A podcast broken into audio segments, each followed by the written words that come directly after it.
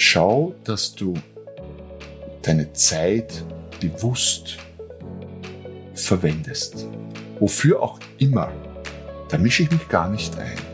Aber es sollte, so leicht, so gut es geht, eine bewusste Entscheidung sein, wofür du deine Zeit verwendest. Jetzt die Minute, die nächste Minute.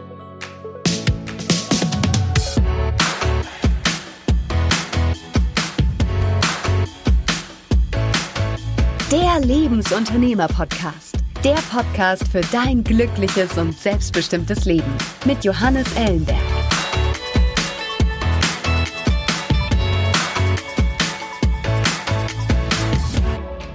Heute mit Roman Kmenta.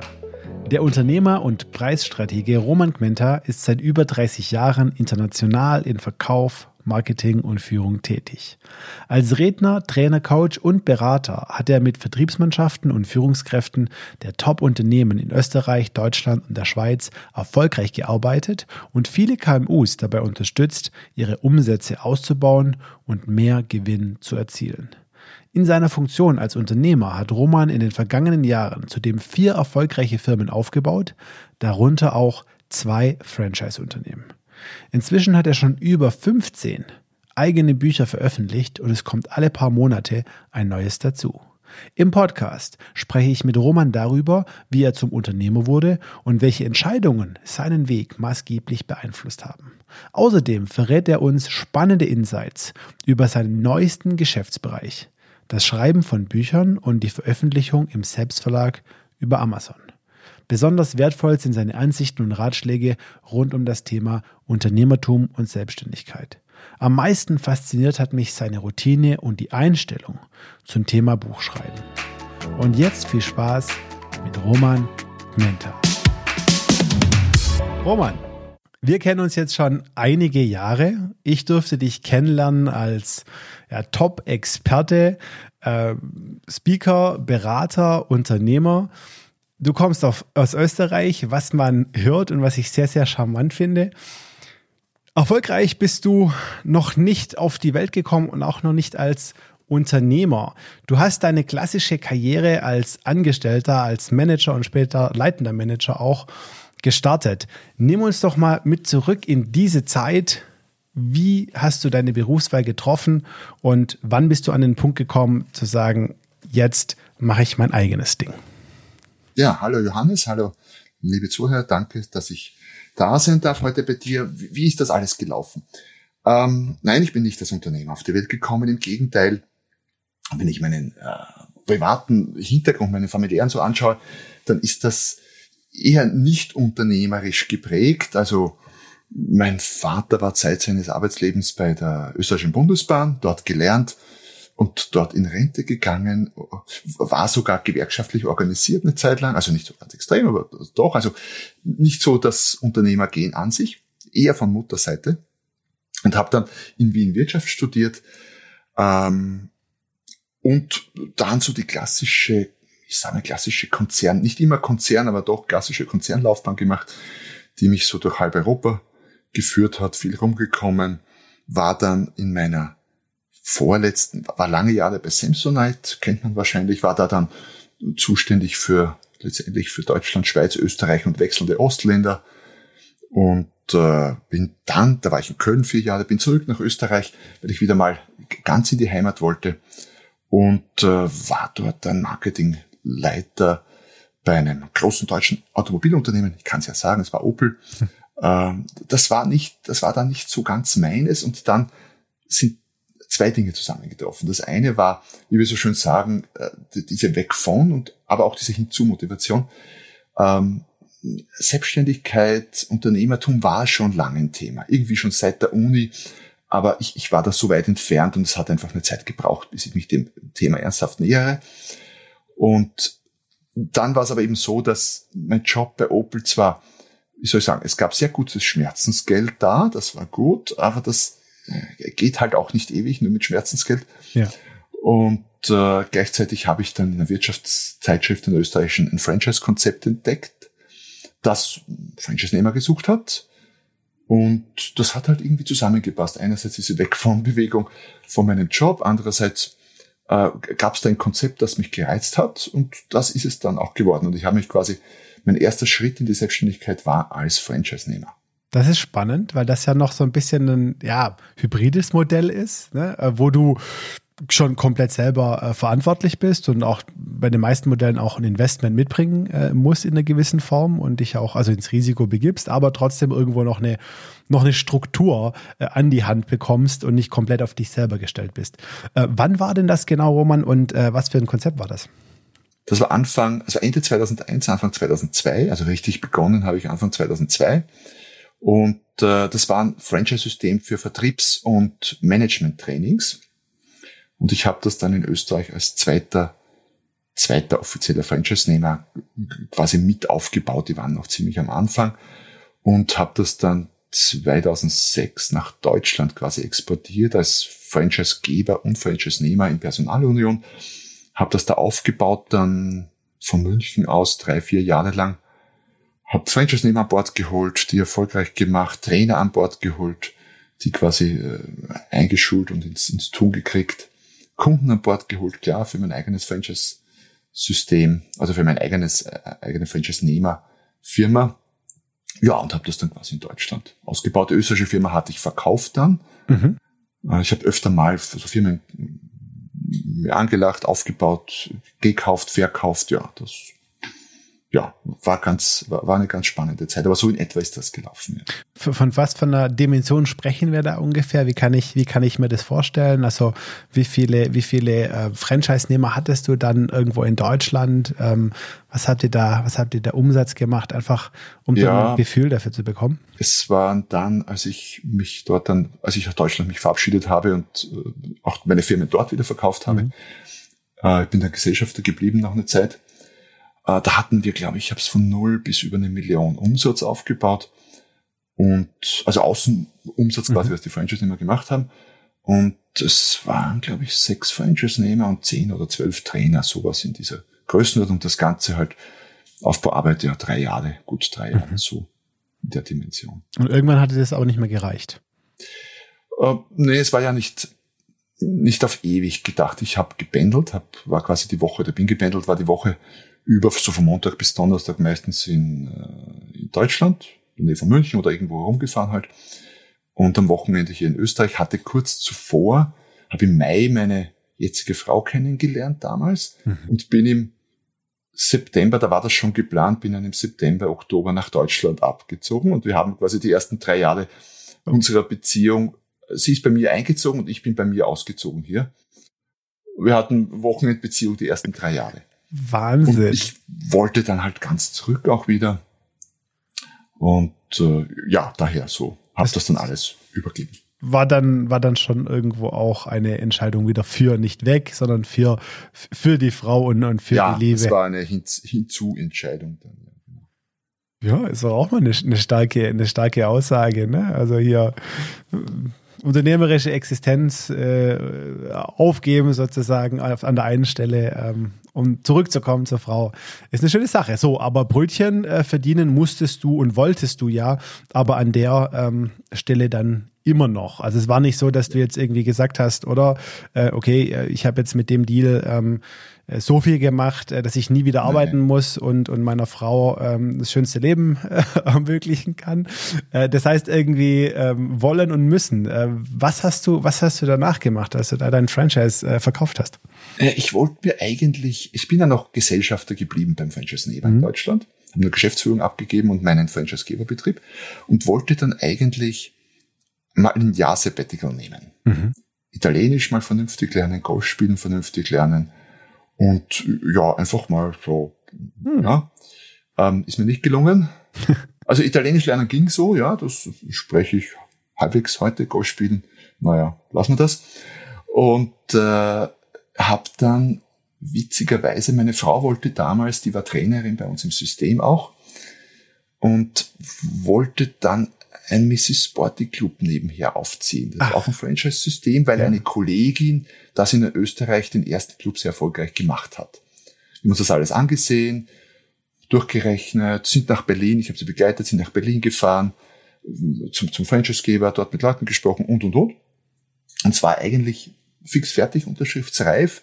Dann hat meine Frau gemeint, du, ich bin jetzt so gut gebucht als Trainerin, eigentlich habe ich keine Zeit dafür. Mhm. Jetzt war ich schon so tief drin in der Materie, habe ich gesagt, na gut, dann mache ich, ich habe es ja ohnehin nicht ausgehalten, ja nichts zu tun oder, oder wirklich ein Sabbatical zu machen.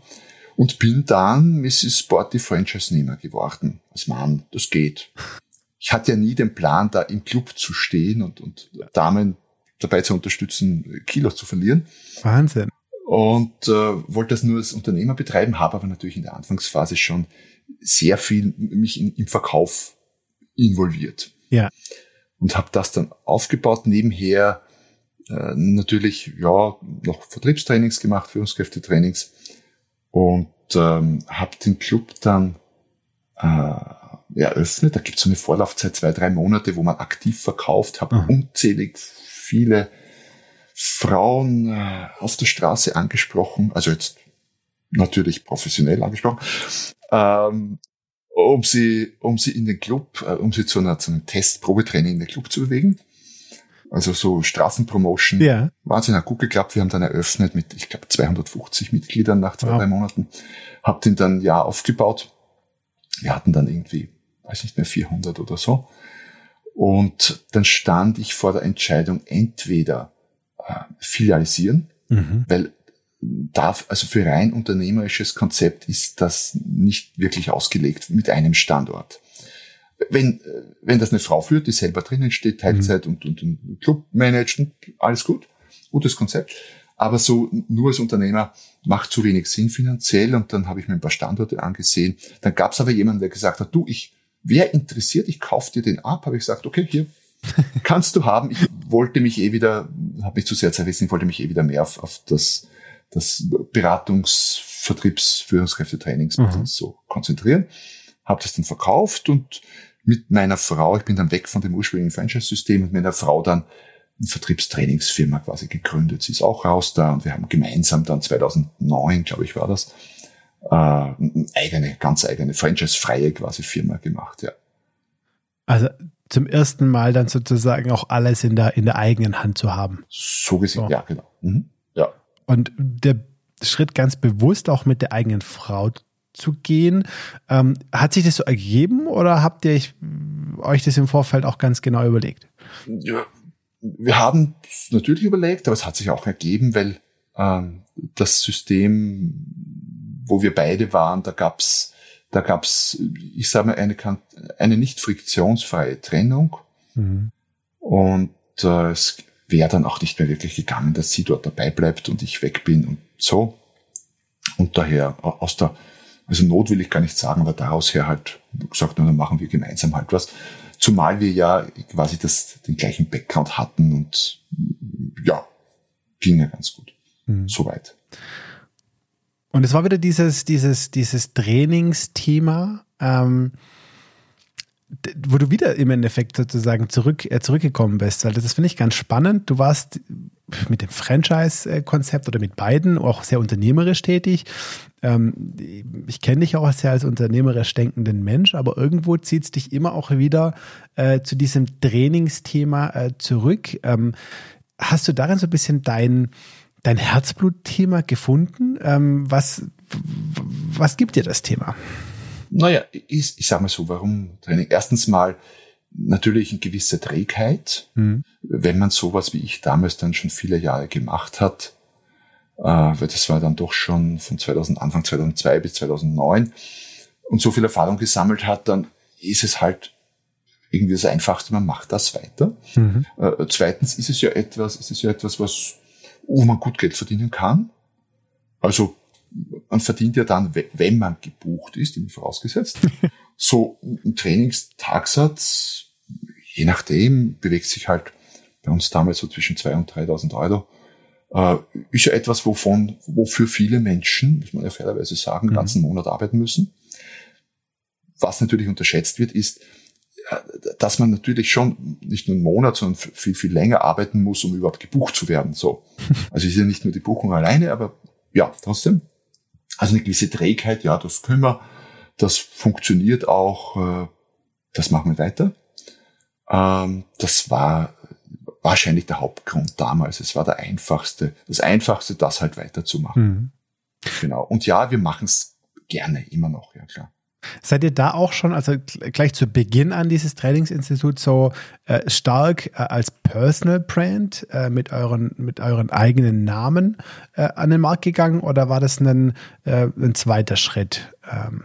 Ja, das war das war eine ganz spannende Lernerfahrung, weil äh, ich habe dann gemerkt, ich habe zwar viele Jahre Selbstständigkeit und Dinge aufgebaut und ich habe viel eingebracht in das System, wo ich dabei war und viel auch neu geschaffen, aber ich habe halt immer die Marke des Systems aufgebaut. Mhm.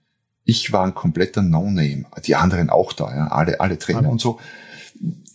Wir haben quasi die Dienstleistung verkauft, was ja für diese Branche ganz unüblich ist. Normalerweise ist die Branche ja geprägt von der Personenmarke, von der Personal mhm. Brand. Nein, wir haben die Dienstleistung verkauft. Ich bin heute noch erstaunt, wie es uns gelungen ist, quasi vollkommene No-Names als Trainer, zwar gute, professionelle, mhm. aber vollkommene No-Names zu diesen Tagsätzen damals zu verkaufen, aber es ging halt durch gute Unternehmensmarke, wenn man so mag. Mhm. Äh, und habe dann gemerkt, dass ich da weg war, ich war ein vollkommener No-Name. Mhm. Ich habe so gesehen wieder von vorne begonnen und habe das dann so aufgezogen, das ist auch jetzt noch so in dem Bereich, dass wenn man so mag, die Vermarktung, die Akquise über mich als Personenmarke läuft. Mhm. Und meine Frau und ich uns die Projekte halt aufteilen, je nachdem, mhm. wer wo besser passt, was die Thematik ist, etc.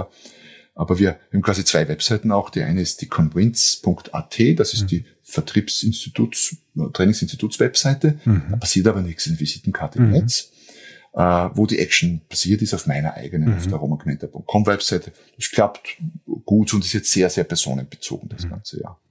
Was hat sich zu diesem Zeitpunkt oder nach diesem Schritt für dich verändert? Ich meine, davor warst du ein guter äh, Trainer in einem, in einem System, wie du sagst, ohne groß exponiert zu sein in der Öffentlichkeit und Danach ähm, ja, warst du Roman Gmenta, äh, sichtbar, eingreifbar. Jeder Erfolg wie Misserfolg äh, war direkt mit deinem Namen, deiner Person verbunden. Ähm, war das für dich einfach ein Prozess, der so passiert und da gab es keine Friction? Oder ähm, nimm uns mal so ein bisschen mit, ähm, in, in, in diese Reise so sichtbar zu werden. Mhm. Ähm, also grundsätzlich hatte ich auch, hatte ich auch vorher kein Thema mit der Sichtbarkeit. Ich weiß, mhm. viele haben das. Ja. Hatte ich gar kein Thema. Sonst wird man, glaube ich, auch nicht Trainer oder so. Mhm. Speaker schon gar nicht. Ja? ähm, ist mal das eine. Aber ich habe dann gemerkt, dass ich nach all den vielen Jahren und sehr erfolgreichen Jahren, ich war ja Trainer im System, aber ich war ja auch Unternehmer im System mhm. und hatte auch finanziell sehr, sehr erfolgreiche Zeit gehabt, dass ich aber ich habe dann gemerkt, ich habe eigentlich keine Ahnung. Mhm. Ich habe genau nur eine Schiene des Erfolgs gelernt, nämlich wir hatten sehr viel, sehr viel Kaltakquise gemacht, einfach angerufen, Termin und so, so klassische. Das geht, ging, ging sehr gut, geht auch heute noch, auch wenn alle schreien, du kannst nur noch Social Media und bla bla, stimmt nicht. Geht nach wie vor, es ist halt nur anders. Und ich kannte nur das. Mhm. Ich kannte nur, also diese ganze Vermarktungsschiene, die ich heute intensiv betreibe, hatte ich null Ahnung, null Idee. War ja auch, muss man sagen, 2002, 2003, 2004, 2005 kein Thema. Es gab noch kein Facebook und gar, ja. gar nichts. Ja. Ähm, also ich habe das Gefühl gehabt, ich habe unternehmerisch von null gelernt nochmal. Ähm, und hatte jetzt damals eben dann auch die Möglichkeit, auch mal komplett was anderes zu tun, auch nebenher was anderes unternehmerisch zu tun, was im System nicht gern gesehen war. Mhm. Was nicht in jedem System so ist, aber in dem System war es eher so, dass auch die Franchise-Nehmer, die Trainer auch eher wie Angestellte gesehen wurden oder behandelt wurden. Wer da rausgeschnuppert hat, um noch ein zweites Ding aufzubauen, war, ja, war nicht gern gesehen. Mhm. Was ich schon nachvollziehen kann, auch aus Systemsicht, klar. Aber ja, war eben so. Und ich habe dann vollkommen neu gelernt. Und inzwischen weiß ich, ähm, bist du nicht nur sehr sichtbar und sehr gut positioniert zu deinen Themen, alles rund um Vertrieb, Verkauf, ähm, sondern auch unternehmerisch in ganz vielen äh, Bereichen nebendran auch und parallel äh, tätig. Zum einen ähm, hast du die Corona-Pause äh, sozusagen, ähm, wie ich finde, ähm, äh, sehr produktiv genutzt. Du hast schon einige Bücher selber äh, veröffentlicht in deinem Leben, aber seit Corona äh, veröffentlichst du gefühlt äh, jede zwei Wochen einen neuen Amazon-Bestseller. Ähm, wie kommst du dazu? Was ist da deine Strategie? Machst du das einfach nur, weil du gern schreibst oder ähm, nimm uns mal ein bisschen mit in dieses Business? Ja. Es ist ein Business inzwischen. Ich habe die ersten Bücher, das erste Buch 2006 geschrieben hatte null Ahnung vom Bücherschreiben, war aber ist, ist immer noch ein sehr gutes Buch, hieß Die letzten Geheimnisse im Verkauf. Ein richtiges Buch mit einem klassischen Verlag, damals über das System auch, über das Franchise-System organisiert. Also wir hatten dann so einen Deal mit denen, dass wir halt mehr Bücher, ähm, hatte aber null, null Idee auch vom, vom ganzen Büchermarkt mhm. und Verlagswesen nicht. Ähm, habe das dann auch erst gelernt, habe dann 2009, glaube ich, ein zweites geschrieben, damals mit meiner noch nicht Frau gemeinsam. Mhm. Auch im selben Verlag, aber Self-Publishing, was ich jetzt viel mache, war noch nicht so das Thema. Und habe dann 2000, ich glaube 16 oder 17, mein drittes Verlagsbuch gemacht. Ähm, da hatte ich auch noch keine Idee vom Bücher, also vom Bücherschreiben schon, aber von, von dem ganzen Buchbusiness. Wenn du mich da gefragt hättest, sage ich, ja, Buch wichtig, sollte jeder haben. Auch jeder Unternehmer sollte ein Buch haben, aber nicht zum Geld verdienen, sondern zum, also indirekt Geld verdienen, für, für Marketing, PR und so und um dann halt sein Ding zu verkaufen. Egal, Vorträge, Training, Autos, Immobilien, egal. Ähm, weil ich hatte den, die Idee oder den Glaubenssatz halt mit Büchern kann man kein Geld verdienen, außer man heißt irgendwie Stephen King oder mhm. so, ja. Ähm, die Annahme war grundfalsch war grundfalsch. Habe dann begonnen, da rein zu schnuppern in dieses Self-Publishing, ein paar Leuten gesprochen und so und bin draufgekommen, hey, das ist ja nicht nur ein Marketingmodell, das ist ein Businessmodell. Mhm. Und äh, habe dann begonnen, ernsthaft mich mit, mit, mit äh, Self-Publishing zu beschäftigen. Ich sage mir erste Hälfte 2019, so Mai oder so herum. Habe dann im Sommer einen eigenen Verlag gegründet. Mhm der bis dato nur meine eigenen Sachen verlegt, aber mal sehen, was sich mhm. da daraus entwickelt. Und habe dann begonnen, halt ein bisschen mehr Bücher zu schreiben. Ja, ähm, auch da bisschen mehr, komm, sei nicht so bescheiden in deiner bescheidenen Art. Was heißt du, bisschen mehr? Wie viel hast du in den letzten, wie viel hast du seither veröffentlicht? Mit was für Erfolgen? Ich, ich, muss gestehen, ich weiß es nicht genau. Ich müsste mal zählen. Aber wenn ich schätzen müsste, sage ich deutschsprachige seit Mai 2019 irgendwas zwischen 10 und 15. Sowas um den Dreh rum. Äh, also es gibt Kurzratgeber dabei, sind aber auch richtige volle. Also mein letztes jetzt, Grow, hat 288 Seiten, also ein richtiges Buch, das vorletzte hat 170. Also ja, es liegen zwei fertig hier. Eins ist gerade beim, machen wir gerade Grafik fürs Cover und das über, übernächste ist, ich sage mal, halbfertig geschrieben. Das wird noch das Monat fertig wahrscheinlich oder so. Ähm, ja, und habe einige davon auch in diverse Sprachen übersetzt. Also ich habe einen Überblick verloren, wie viele und so. Wahnsinn. Ja, du, du brauchst natürlich, wie bei vielen anderen Produkten auch, äh, dass du ein Produkt machst und das ist der super Renner und wird ganz groß. Das kann schon passieren, aber passiert dann eben, ja. Ähm, wie in vielen anderen Bereichen ist gut, wenn du, wenn du ein paar Produkte hast und ja. von einem Buch, äh, mit einem Buch wirst du typischerweise nicht, nicht glücklich und erfolgreich und reich. Du brauchst schon ein paar, ja, genau. Und ich schreibe gern, ich habe ja auch vorher schon mhm. viel geschrieben mit, mit Blog. Ich schreibe, glaube ich, auch gut. Wem es nicht gefällt, der liest mich halt ohnehin nicht. Ähm, und habe dann auch, habe dann noch dieses Buchbusiness gelernt. Also bin immer noch mittendrin, aber ja, das ist ein Business, eine Welt für sich. Ja, da kann man, ja. Und habe jetzt, wie soll ich sagen, ich, ich nähere mich jetzt dem Punkt oder bin eigentlich da schon, wo ich sagen könnte, ich kann davon leben, wenn ich möchte. Wahnsinn. Das heißt, du könntest alle deine anderen Einkommensquellen, die könnten auf null runterfahren und du könntest von diesem Buch umsetzen, die du ausschließlich über Amazon, ist das richtig? Fast ausschließlich ja, über Amazon? Fast ausschließlich fast ausschließlich. Generierst schon Leben. Ja. Wow. Könnte ich. Yacht geht sich noch nicht aus und so. Aber steht eh nicht am Plan, ist mir viel zu viel Action. äh, eher mal mieten, wenn dann. Ja. Ne? Aber, aber leben ja. Und das, das entwickelt sich gerade recht, recht gut. Stark. Und wohlgemerkt von Mai 2019 bis jetzt, was ja. anderthalb Jahre sind. Und als Referenz ungefähr im gleichen Zeitraum habe ich einen Buchvertrag mit meinem Verlag unterschrieben für mein neues Buch und habe genau ein Buch veröffentlicht. Ja, du, die, die Verlage wären auch überfordert mit mir als Autor. Die, die wären viel zu langsam, viel zu, ja, das dauert alles ewig bei Verlagen. Das, das wird, wird so nicht funktionieren. Nicht in der Frequenz. Spannend. Das ist der Wahnsinn. Aber ich meine, so ein Buch schreiben, und das weiß ich nun auch selber, ähm, erfordert ja auch enorm viel äh, Disziplin. Ja. Zumindest aus meiner Perspektive.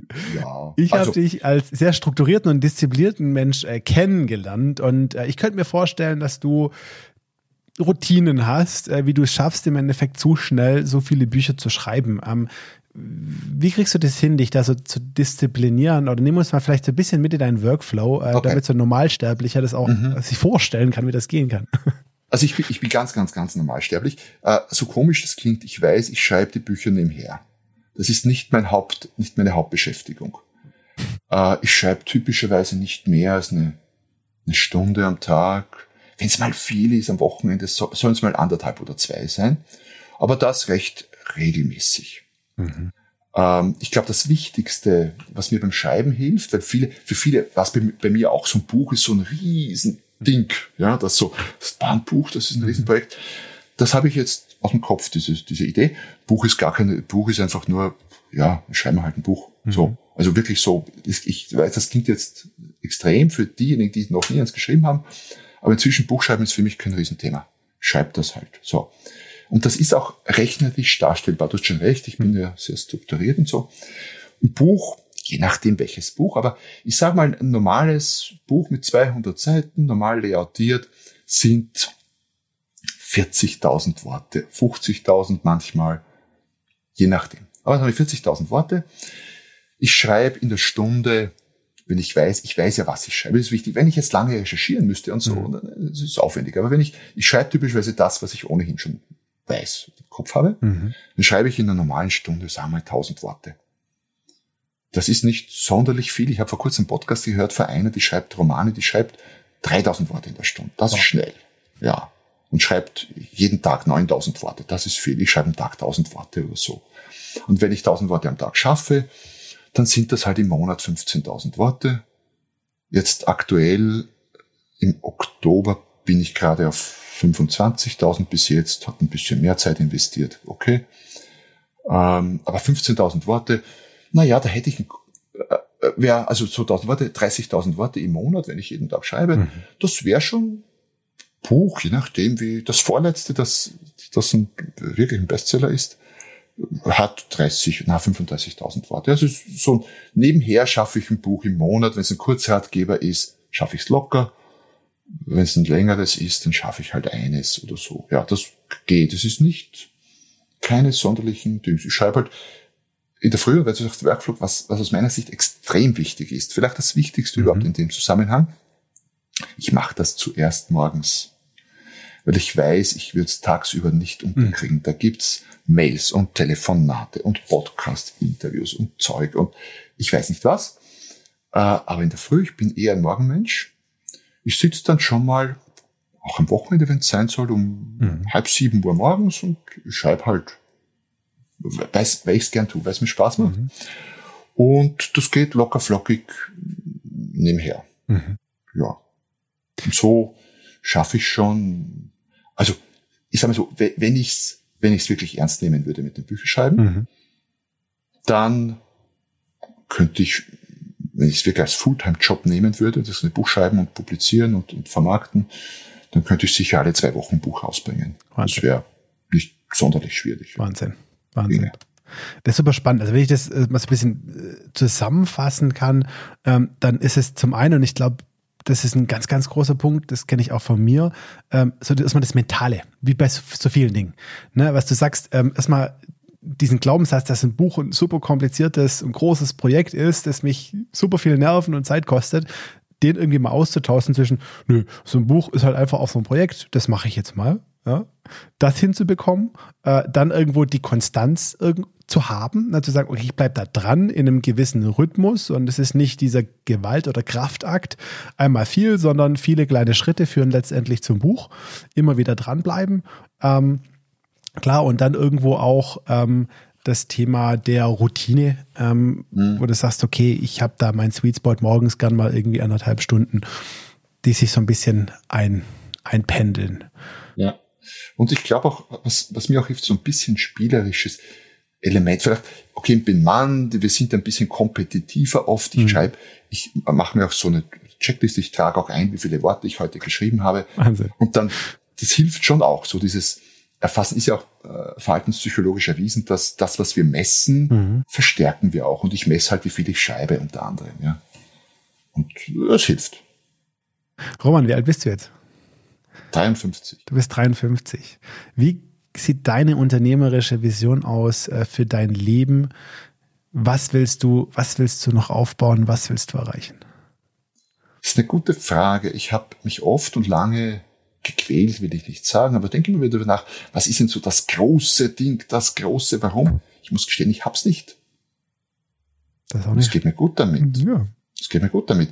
Ich, äh, ich habe festgestellt, dass ich, dass ich äh, eh schon lange das tue, was, was gerade so modern ist, dieses Agile, wie es so schön heißt. Das ist im Moment alles agil, das ist eines der äh, Dings. Und ich, ich mache das recht agil ich mache das, was mir jetzt mir Spaß macht. Jetzt schreibe ich gerade gern viele Bücher und ergänzende Produkte. Das kann auch mal ein Buch mit Kartenset und so mhm. sein. Und arbeite jetzt mal im Moment ist äh, das, wo die meiste Energie reinfließt. Auch ein bisschen Corona-bedingt, weil ja, hat auch mehr Zeit dadurch dafür. Und jetzt mache ich mal meinen Verlag groß und will mal schauen, was geht. Und das mache ich jetzt sicher noch die nächsten, weiß nicht, ein, zwei Jahre. Da gibt es auch so viele Dinge, die ich tun kann. Jetzt habe ich gerade die Idee, ein Kinderbuch zu schreiben, habe nicht mal Kinder, ja, muss man dazu sagen. Äh, aber ja, ich habe da so eine Idee und das habe ich mir ein bisschen schlau gemacht, habe ein Buch über Kinderbücher gekauft und jetzt schreibe ich dann halt mal ein Kinderbuch. So, lass das illustrieren und mal, mal schauen. Unternehmerisch betrachtet ist das spannend, weil ja, mit dem, mit den Dingen, die ich bis jetzt schreibe, ist nett, aber ist eine Nische. Kinderbücher, da geht die Post ab, umsatztechnisch und so. Da, da können Leute wie wir nur von träumen. Ja, das, äh, ja. vielleicht noch mehr Mitbewerb, weiß ich nicht. Und mach das jetzt mal und ja. vielleicht springt mich dann ja in, in eineinhalb, zwei Jahren was anderes an. Natürlich laufen dann immer ein paar andere Projekte auch so. Aber ja, ich, ich quäle mich einfach nicht damit. Äh, und das, glaube ich, hält viele auf. Ich, ich mache auch immer wieder Coaching, äh, Beratung von Einzelklienten, auch vielen Unternehmen und so. Und viele quälen sich oft damit und, schieben alles hinaus, bis sie das Ding gefunden haben. Und manche finden es nie. Mhm. Und ich sage mal, ich mache mal halt das, was mir gerade im Moment Spaß macht. Und wenn mir vielleicht irgendwann das Ding unterkommt, dann mache ich halt das und sonst mache ich halt die anderen Dinge und das ist gut so. Das finde find ich super spannend, weil das ist äh, irgendwie ein ganz spannender Kontrast. Ähm, weil auf der einen Seite, und das ist ein bisschen schon durchgeklungen und das selber auch schon erwähnt, bist du ein super strukturierter Typ. Ja, also schreibst dir auf, wie viele Wörter du geschrieben hast, nimmst es ein bisschen als, als, als, als Wettbewerb, ne? irgendwie sehr geplant. Und also ich habe immer das Gefühl, du weißt so ganz genau, ja, äh, was du tust und warum der Stift jetzt so liegt und nicht da. Ähm, Auf der anderen Seite, so in, in, im großen Stil, äh, und was ich übrigens völlig, ähm, völlig, völlig super finde ähm, und gar nicht bewerte jetzt an der Stelle, äh, bist du ähm, erst Gegenteil, dass du, dass du sehr explorativ unterwegs bist ähm, und einfach mal sozusagen in dein unternehmerisches Leben hineinlebst, ja, und einfach mal guckst, dich ein bisschen treiben lässt, das macht mir gerade Spaß, äh, dann schon auch wieder analytisch aber rangehen, ne, wo kann man auch ein Geschäft mitmachen? Und dann ja, einfach so so ein bisschen deinem, deinem unternehmerischen Herzen, deinem Spaß äh, zu folgen. Ähm, kann das sein? Ja, ist so. Mir ist es auch jetzt wieder sehr bewusst geworden. Also spannend am Schreiben ist ja nicht nur ein Produkt zu machen, das man da in den Händen hat, was mhm. ein super Gefühl ist, sondern auch, dass man sich durch Schreiben enorm weiterentwickelt. Man ist gezwungen, seine Gedanken zu strukturieren. Ich lerne permanent dazu, wenn ich über ein Thema schreibe. Mhm. Weil nicht, weil was von außen kommt, sondern weil, weil ich halt mehr darüber nachdenke. Und es ist im, im nächsten Buch, das erscheint, äh, ist unter anderem das auch das Thema. Nämlich, ich behaupte, du solltest eine Idee haben, eine Richtung, wo es hingeht. Es muss nicht so genau definiert sein. Ich halte gar nichts von fünf oder zehn Jahresplänen, die dann so aus. Dann kommt Corona und du kannst dir deine fünf Jahrespläne äh, irgendwie, ja, genau, Klo runterspülen, an die Wand nageln oder sonst was. Nein, äh, eine Richtung ist schon gut. Ähm, sagt, ja, da will ich hin, die Richtung, das setzt mich in Bewegung, das gibt mir Energie. Mhm. Was du wissen solltest allerdings, und das ist, glaube ich, ganz wichtig, was ist dein nächster Schritt? Mhm. Also wirklich nächster Schritt. Mhm. Was ist dein übernächster Schritt? Und dann kannst du ein bisschen loser werden. Und das Problem ist das, glaube ich, für viele Menschen, die haben zwar irgendwie ein Ziel, ob sie das wirklich packt oder nicht, sagen wir aber, die haben ein Ziel, mhm. haben aber ihre Zeit im Blickpunkt auf die nächste Minute nicht im Griff. Mhm. Und wenn du die nächste Minute nicht im Griff hast, hast du die nächste Stunde nicht im Griff und wenn die nächste Stunde und so weiter und so fort. Und dann haben den Tag beendet und stellen fest, ja, heute eigentlich irgendwie puh, nichts weitergebracht. Ähm, und ich mache es genau umgekehrt. Mhm. Ich habe, ich bemühe mich, also habe ich es ich bemühe mich, möglichst gut Kontrolle zu haben über meine nächsten Schritte. Mhm. Ich weiß abends, morgen früh, das erste, was ich mache, also im Absinn von, von Morgenroutinen, aber das erste, was ich mache, ich gehe morgen laufen. So, oder nein, ich gehe morgen nicht laufen, ich setze mich morgen gleich als allererstes an meinen Computer vor dem Frühstück, vor der schläft meine Frau vielleicht noch und so und, und schreib mal. Das weiß ich. Warum? Weil mich das viel zu sehr überfordern würde in der Früh jetzt der Nacht, was mache ich jetzt? Mhm. Gehe ich jetzt schreiben? Gehe ich mhm. laufen? Nein, ich weiß, ich gehe laufen, ich tue schreiben. Ähm, ja, ich weiß vielleicht noch nicht, was ich nächste Woche tue, aber ich weiß, was ich jetzt tue. Und ich behaupte, wenn du jetzt weißt, was du die nächste Minute tust und immer nur die nächste Minute im Griff hast, hast du die Stunde im Griff, hast du den Tag im Griff, die Woche, das Monat und letztlich dein Leben, glaube ich mal. Und immer die Richtung hast. Ja, eine Richtung ist schon gut. Aber da geht das Bild dann auch größer auf. Ne? Also da geht es nicht nur darum, letztendlich, was will ich, was mache ich, um mein Geld zu verdienen, sondern wie soll mein Leben aussehen, ne? in, in, in, in allen Lebensbereichen irgendwo so genau. eine komplette Vorstellung oder Vision irgendwo für sein, sein Leben zu haben. Und da ist halt dieses Geld verdienen und das ist, ich meine, das ist der Spannungspunkt bei, bei ja ganz arg vielen Menschen und äh, die meisten kennen es ja auch ganz, ganz persönlich. Ich meine, ist so, wenn du nicht gerade mit, mit dem goldenen Löffel auf ähm, die Welt kommst, ja, dass du immer dieses Spannungsfeld hast zwischen, ich habe ein Idealvorstellung oder ein Wunsch, wie mein Leben aussehen sollte. Oder ich denke zumindest, dass ich sie habe, ja. Ähm, und wie kann ich diese Vorstellung realisieren? Ähm, wie kann ich die nötige, das nötige Kapital dafür verdienen, sozusagen? Wie kann ich meinen Lebensunterhalt bestreiten? Und die beiden mhm. Dinge irgendwie in Einklang zu bringen oder zumindest ja, teilweise oder möglichst weit in die Deckung, ähm, das, das finde ich ist so die, ganz große Herausforderung, äh, vor der die meisten Menschen stehen und ganz ehrlich, ähm, ja, auch für mich so ein Thema ist, äh, wo ich immer wieder, äh, immer wieder zurückkomme und optimiere. Mhm. Ja, stimmt, definitiv.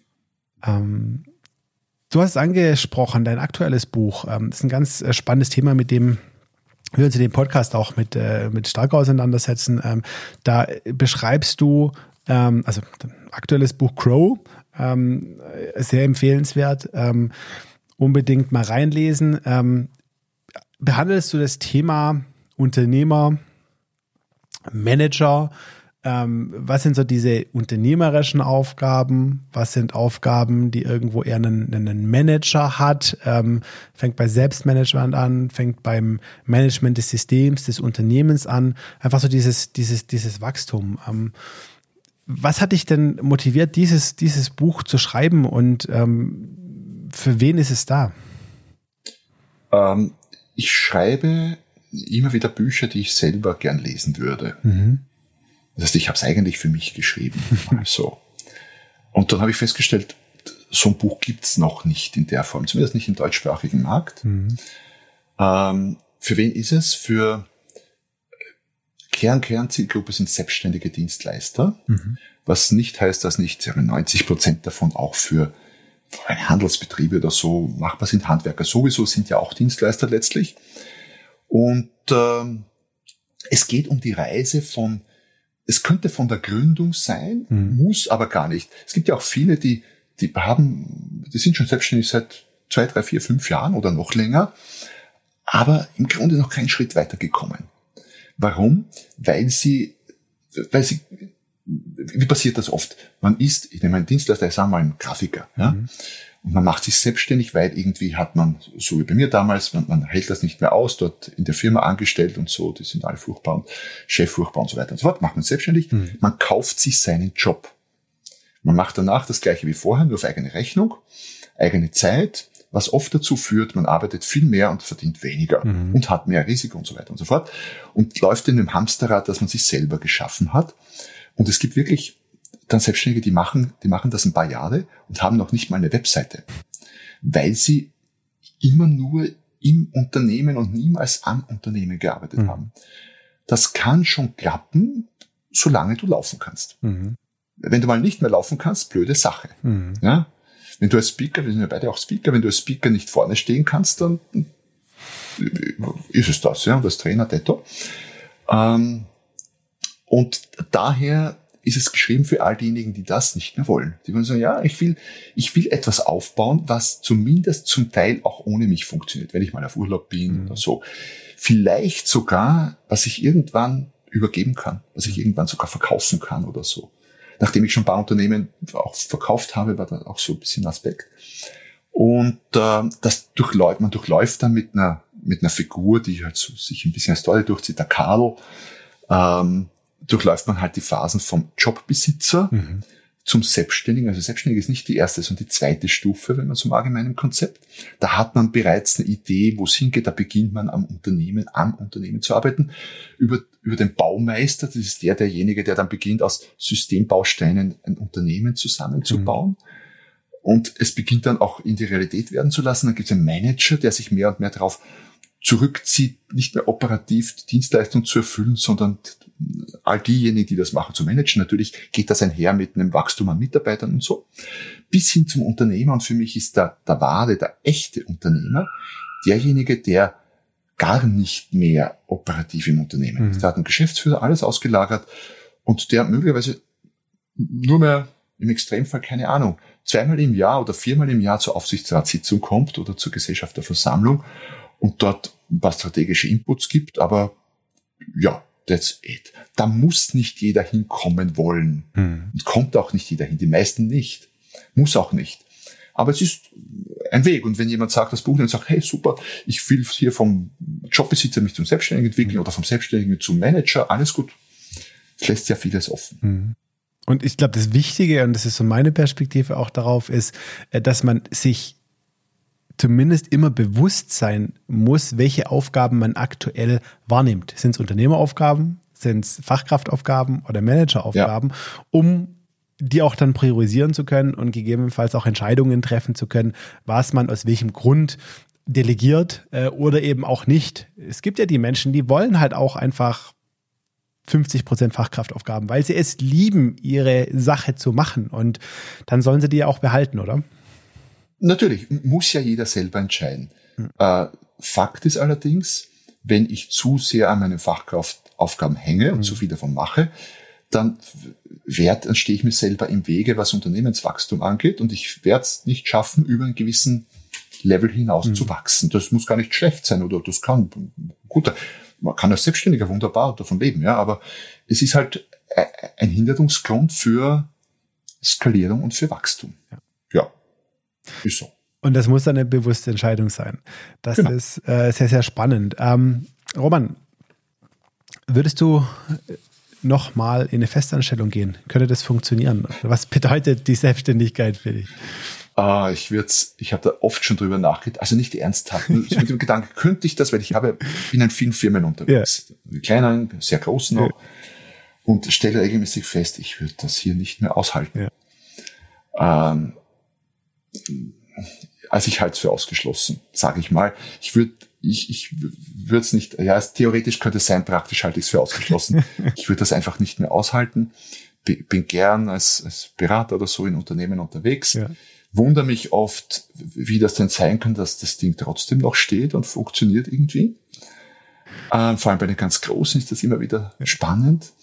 Aber wenn ich mir denke, selber da drin, 9 to 5 oder 8 to 6 oder was auch immer, ich, ich glaube, ich würde nach einer Woche die Krise kriegen oder so. Nee, das da bin ich zu verdorben inzwischen unternehmerisch. Die, die würden das auch nicht aushalten mit mir.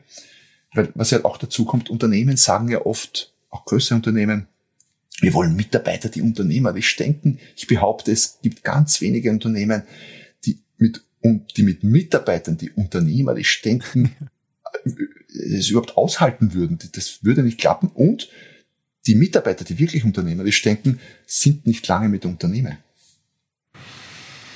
Ja, das, das glaube ich auch. Von daher ähm, werden wir dich sehr wahrscheinlich nicht in einer, in einer Anstellung wiederfinden. Aber man soll ja auch nie, nie sagen. Aber genauso nee, das eingeschätzt, ja. Unwahrscheinlich, ja. Roman, ähm, bist du ein spiritueller Mensch? Bist du ein religiöser Mensch? Hast du eine bestimmte Philosophie, äh, nach der du dein äh, Leben gestaltest? Ich bin nicht religiös, aber durchaus bis zu einem gewissen Grad spirituell. Und was ist der Unterschied? Ähm, ein Lehrer von mir hat mal gesagt, das finde ich sehr treffend, wenn man von der, wenn, der, wenn man von der Religion die Folklore wegnimmt, dann bleibt die Spiritualität. ähm, ja, also spirituell ja, religiös nein. So, Philosophie, ja, ich bin christlich erzogen und aufgewachsen und natürlich stark geprägt davon. Ähm, ansonsten habe ich mir noch nicht überlegt, muss ich wahrscheinlich mal ein Buch schreiben dazu, um darüber nachzudenken. Aber eine gute Idee vielleicht. Ich habe ohnehin schon mal mit dem Gedanken gespielt, irgendwie so ein spirituelles Businessbuch zu schreiben oder so. Aber steht noch nicht ganz oben auf der Liste, aber ja. Ist auf jeden Fall ein absoluter Trend, würde ich sagen. Da, da, ja, liegst, da liegst du nicht ganz, äh, ganz falsch. Könnte, könnte Absatz äh, finden. Äh, was du aber auf jeden Fall hast, das weiß ich und das hast du ja durchblicken lassen und was du ganz genau weißt, was du tust, ähm, nehme ich zumindest an, es sind so deine, deine wöchentlichen oder täglichen äh, Routinen. Ja. Was machst du denn also? Nimm, nimm uns doch da mal ein bisschen so mit rein. Naja, ich habe eine, ich setze mich typischerweise einmal im Jahr hin und mache so ein bisschen Plan fürs nächste Jahr oder mhm. die nächsten Jahre. Ähm, brich das dann runter und mache daraus Dinge, die ich, was ich täglich, wöchentlich, monatlich und so tun will. Dann gibt's natürlich so einmal Ziele, die du einmal im Jahr oder einmal Maßnahmen, Maßnahmen im Jahr, da steht dann auch drinnen, keine Ahnung, zweimal im Jahr zum Zahnarzt die checken und mhm. Zähne reinigen lassen. So. Das ist ja auch, weil, was schon vielleicht, wenn wir von Philosophie sprechen, ich bin schon fest der Meinung, dass äh, das, was die alten Griechen schon gesagt haben, so gesunder Geist im gesunden Körper, mhm. das hat schon was. Mhm. Ich achte doch sehr darauf. Und ähm, bricht das dann runter und es endet tatsächlich in einer Checkliste, die ich jeden Tag habe. Mhm. Ich habe eine Checkliste, die gehe ich abends dann durch.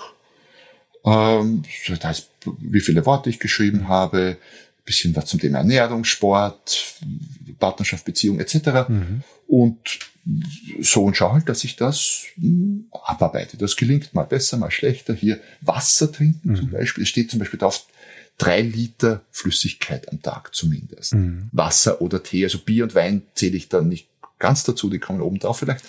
Mhm. Und ähm, ja, das gelingt mir nicht immer, aber ich merke einfach, durch dass ich es in der Checkliste habe, ja. achte ich drauf. Und dann steht halt der Krug neben mir und ja, ja wenn ich zu Hause bin, geht das gut. Wenn ich gerade unterwegs bin auf, auf Tour, Seminar, Vortragstour, dann ist das schwieriger. Mhm. Ja, also habe da meine Routinen, Schreiben gehört dazu, wie gesagt, Sport, zu täglichen Routinen, Ernährung achten, solche Dinge. Mit Meditation, weil das auch immer wieder aufpoppt. Mhm. Ich habe das oft probiert, immer wieder. Habe das auch mal eine Zeit lang durchgezogen auf verschiedene Arten und Weisen. Ich finde super. Ich glaube, ich bin fest überzeugt, das bringt was. Äh, es quasi alle alle halbwegs erfolgreichen machen oder fast alle sicher das verbreitetste Ding, das sich durchzieht, weil wenn man von den ganz, ganz erfolgreichen Menschen mhm. spricht, ich habe den Zugang noch immer mhm. nicht geschafft. Ich habe es dann wieder bleiben lassen. Es ging mir damit nicht besser und es geht mir ohne nicht schlechter. Mhm. Aber ich kann es jedem empfehlen. Also ist sicher eine gute Routine. Ausprobieren, ja. Vielleicht auch, weil ich von Natur aus eh sehr also in mir ruhend bin und mhm. so Ich glaube, wenn jemand sehr, das nicht ist, dann bringt das vielleicht auch noch mehr. Ausprobieren. Ansonsten, ja, das sind so meine täglichen Routinen, ne, neben so Zähneputzen und so, mhm. klar, ja, logisch.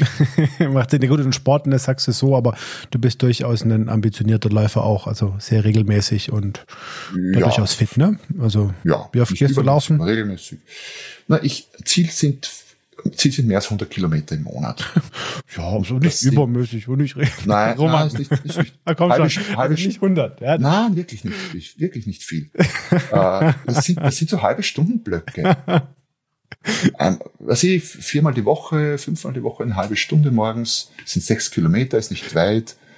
Das summiert sich einfach. Das ist übrigens genau das Thema meines nächsten Buches, das ist schon fertig. Da geht es darum, wie man das eigentlich der Erfolg keine, nicht diese riesen Dinger braucht, ja. sondern einfach kleine Sachen regelmäßig umsetzen. Ja. 100 Kilometer im Monat sind keine große Sache wenn man halt beständig so ein bisschen was so Wahnsinn. tut. Das passt auch schon wunderbar zu meiner vorletzten Frage. Wir nähern uns äh, leider dem Ende. Ich könnte noch ewig mit dir plaudern hier, Roman. Ähm, und zwar die Frage nach dem Buchtipp. Jetzt als Autor, einen Autor zu fragen, was er für einen Buchtipp hat, ist natürlich immer, äh, von daher würde ich sagen, zwei Bücher, ein eigenes und eines, das du nicht geschrieben hast. Ähm, ein eigenes, das, das ist überschaubarer. Es kommt natürlich darauf an, für wen, aber eines, das ich jedem ans Herz legen möchte, weil es wirklich, das ist nicht nur für Unternehmer, sondern mhm. wirklich für jeden, ist das nächste. Mhm.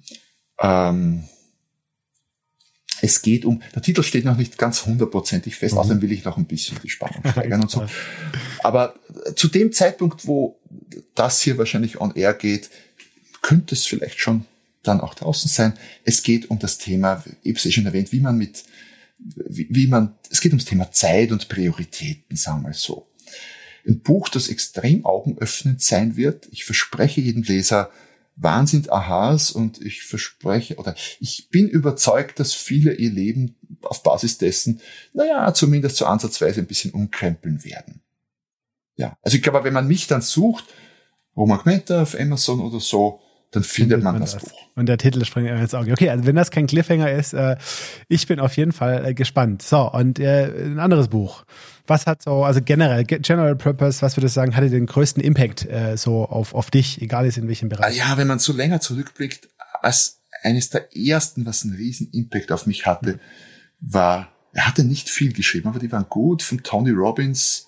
Hm. Ähm, das, das Robbins Power Prinzip oder das andere, eins der beiden, ich habe dann beide gelesen, ist schon ewig her inzwischen, aber die haben mich echt geflasht und beeindruckt und kann ich jedem empfehlen. Habe ich jetzt auch meinen Neffen geschenkt, weil ich dachte, wenn, die, wenn ich das mit 18 schon gelesen hätte, das wäre noch cooler gewesen. Ja, also die, ich glaube, es sind, er hat inzwischen dann auch über Geld und so, aber die ersten beiden, die, die. ja. Okay, genau. perfekt. So. Roman, die, die letzte, letzte Frage stelle ich tatsächlich auch jedem, jedem, jedem Gast ähm, aus der Hüfte geschossen. Äh, wenn du unseren Hörern einen Tipp hättest äh, für ein glückliches und selbstbestimmtes Leben, was wäre der? Schau, dass du deine Zeit bewusst verwendest. Wofür auch immer. Da mische ich mich gar nicht ein. Aber es sollte, so leicht, so gut es geht, eine bewusste Entscheidung sein, wofür du deine Zeit verwendest. Jetzt die Minute, die nächste Minute. Und wenn du sagst, ich will jetzt bewusst mal einen Tag nichts tun, abhängen, keine Ahnung, von früh bis spät, bis spät Fernsehen, alles gut. Es sollte nur eine bewusste Entscheidung sein. Ich glaube, das ist das Relevanteste. Ich glaube, wir, wir ver verwenden oder verschwenden viel zu viel Zeit bewusstlos. Ja, genau. So. Roman, vielen, vielen Dank für dieses Gespräch und dass du zu Gast warst. Ich wünsche dir persönlich und für deine ganzen unternehmerischen Projekte alles, alles Gute. Dankeschön, Johannes. Hat mir viel Spaß gemacht. Danke. Der Lebensunternehmer-Podcast. Der Podcast für dein glückliches und selbstbestimmtes Leben. Mit Johannes Ellenberg. Zum Schluss noch ein Hinweis in eigener Sache. Mein neues Buch Der Code für deine Zukunft ist seit Ende September bei Amazon und im lokalen Buchhandel erhältlich. Im Buch gehe ich dem Schlüssel für ein glückliches und selbstbestimmtes Leben auf den Grund und gebe meinen Lesern Werkzeuge für die individuelle Gestaltung ihres eigenen Lebens an die Hand. Mehr Informationen zum Buch und eine Leseprobe findest du unter der-code.online.